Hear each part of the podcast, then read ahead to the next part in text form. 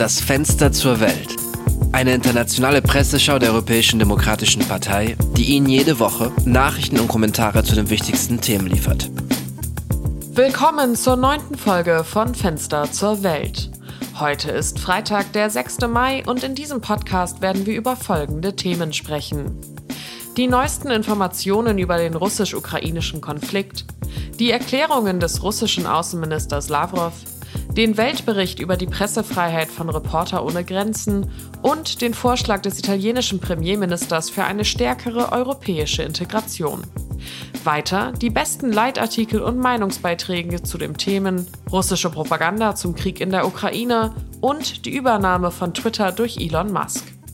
Wie üblich beginnen wir mit den wichtigsten Nachrichten der Woche.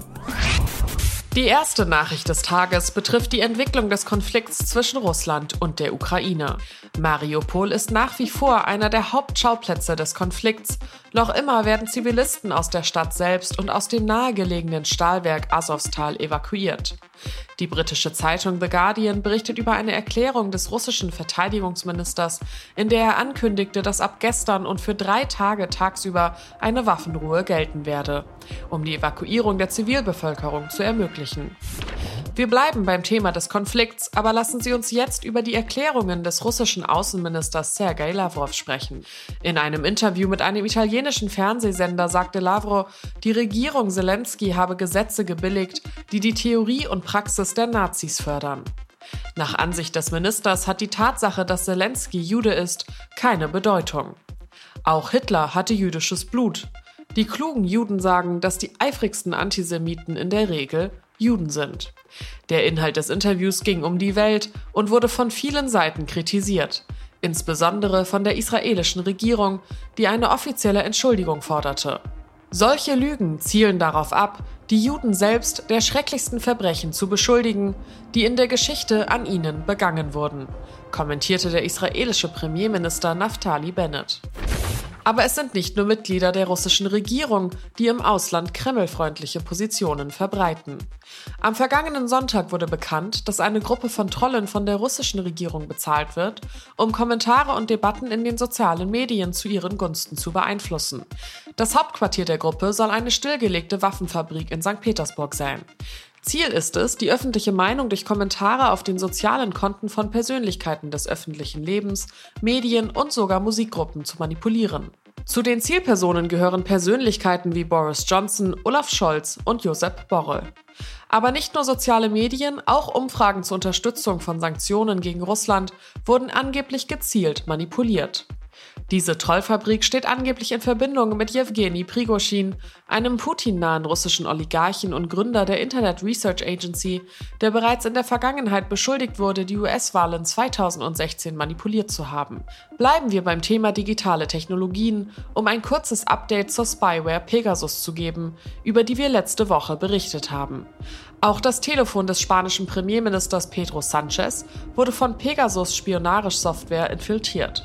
Der Einsatz der Spionagesoftware Pegasus war auch eines der Themen, die auf der Sitzung des Europäischen Parlaments in dieser Woche diskutiert wurden. Lassen Sie uns nun das Thema wechseln und über die Pressefreiheit sprechen.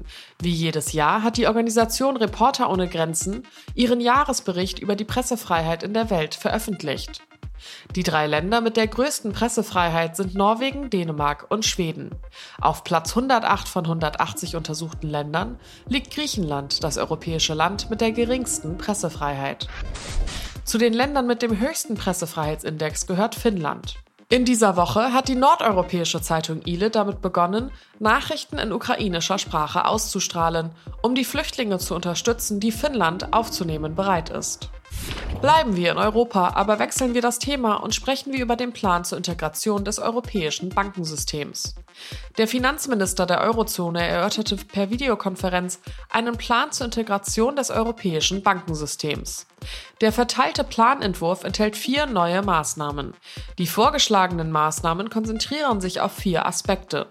Krisenmanagement, verbesserter Einlegerschutz, Harmonisierung der Bankdienstleistungen und Diversifizierung der Staatsbeteiligungen an Bankensystemen. Das Thema einer stärkeren europäischen Integration war auch das Thema der Rede des italienischen Ministerpräsidenten Mario Draghi vor dem Europäischen Parlament. Der Vorschlag von Draghi betraf vier Punkte. Größere Unabhängigkeit im Energiebereich, Optimierung der militärischen Investitionen, zinsgünstige Kredite an Staaten und gemeinsame Schulden sowie die Abschaffung des Einstimmigkeitsprinzips. Draghi sagte auch, dass die Verträge überarbeitet werden müssten, um all dies zu ermöglichen, einschließlich des Dublin-Abkommens über die Aufnahme von Migranten. Apropos EU. Ende letzter Woche ist der Chef der Agentur Frontex, Fabrice Leggeri, zurückgetreten. Ich gebe das Mandat an den Verwaltungsrat zurück, denn es scheint, dass das Mandat, mit dem ich gewählt wurde, stillschweigend geändert wurde, sagte Leggeri. Die Europäische Kommission erklärte ihrerseits, dass das Mandat weder geändert noch angepasst worden sei. Der Rücktritt erfolgt auch nach jahrelangen intensiven Medienrecherchen über seine angebliche Rolle bei Verstößen im Zusammenhang mit Abschiebungen in Griechenland und anderswo. Leggeri und zwei weitere Personen stehen auch im Mittelpunkt einer Untersuchung des Europäischen Amtes für Betrugsbekämpfung wegen der Verletzung der Rechte von Menschen, die in die EU fliehen und andere Probleme im Zusammenhang mit der Belästigung von Mitarbeitern. Frontex ist die europäische Agentur, die für die Kontrolle und Verwaltung der EU-Außengrenzen zuständig ist.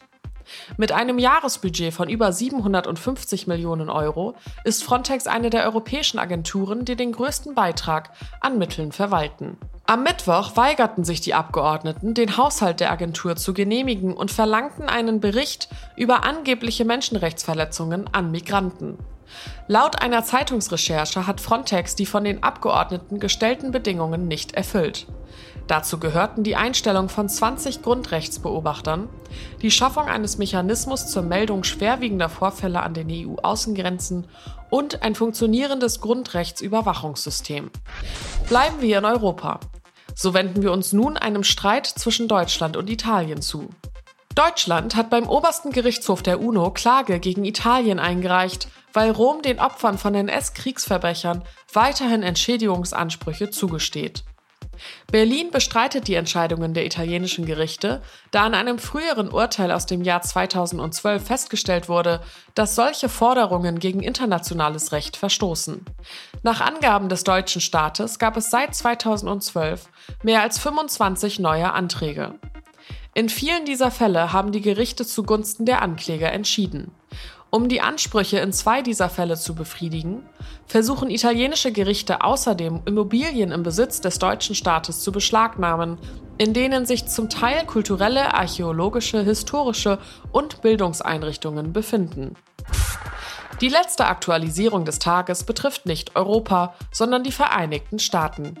Einem in den letzten Tagen kursierenden Entwurf einer Mehrheitsmeinung zufolge bereitet sich der oberste Gerichtshof der USA darauf vor, das Grundsatzurteil Roe vs. Wade aus dem Jahr 1973 zu kippen.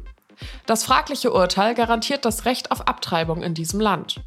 Sollte das Gesetz gekippt werden, würde die Frage des Schwangerschaftsabbruchs wieder in die Hände der einzelnen Staaten fallen, was nach Ansicht von Aktivisten und Nichtregierungsorganisationen schwerwiegende Folgen für den Zugang zum Schwangerschaftsabbruch hätte.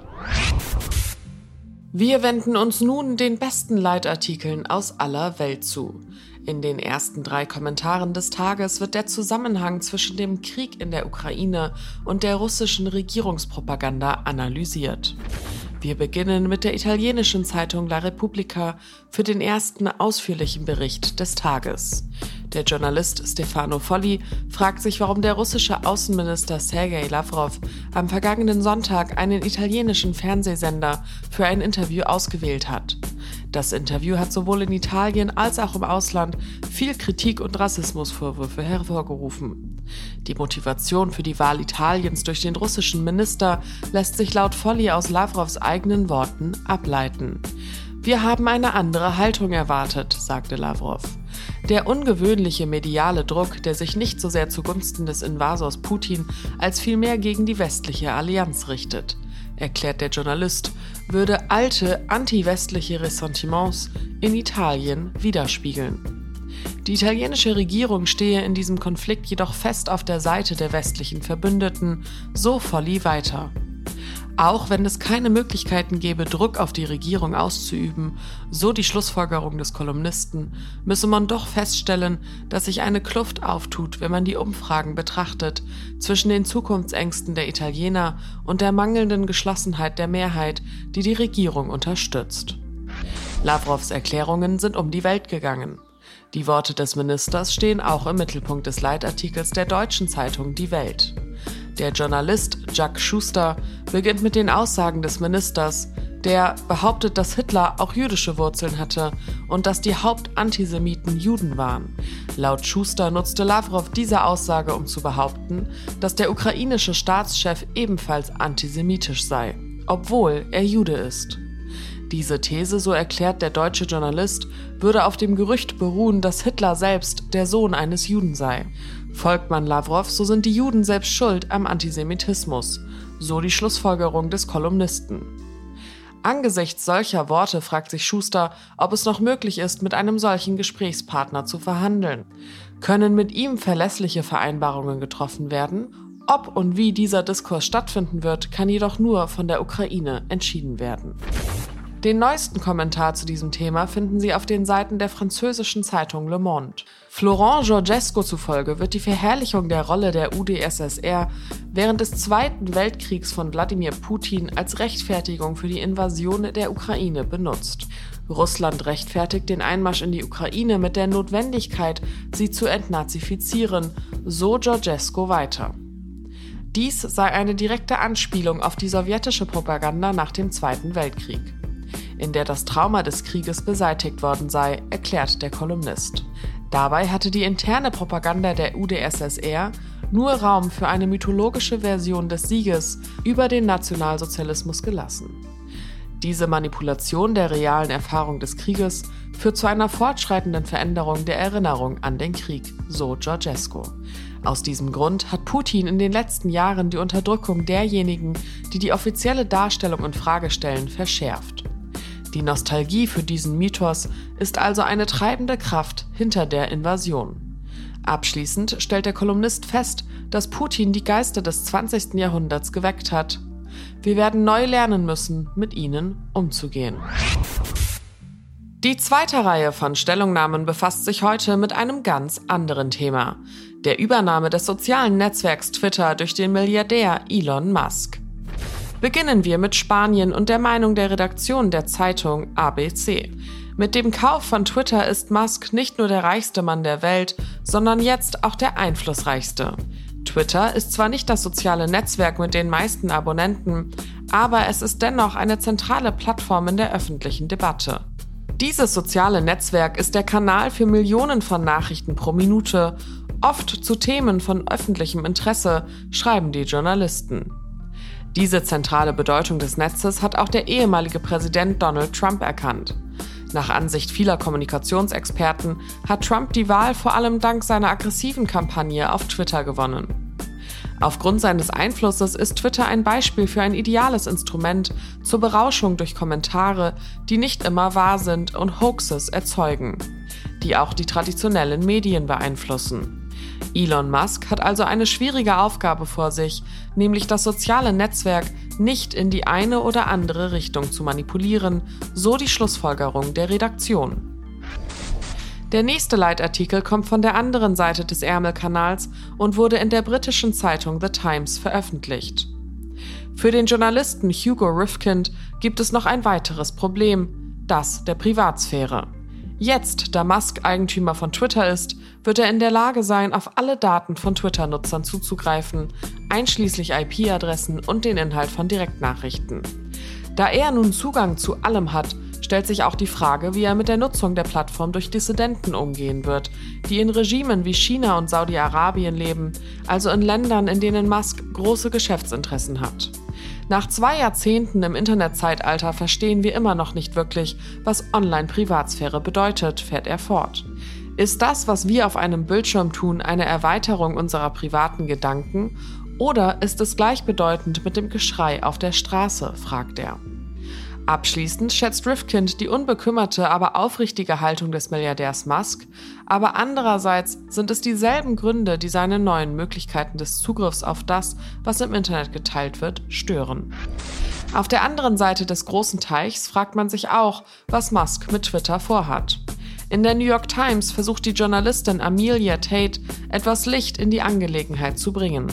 Am Montag twitterte Musk, er wolle das enorme Potenzial von Twitter erschließen und die freie Meinungsäußerung fördern, schreibt Tate.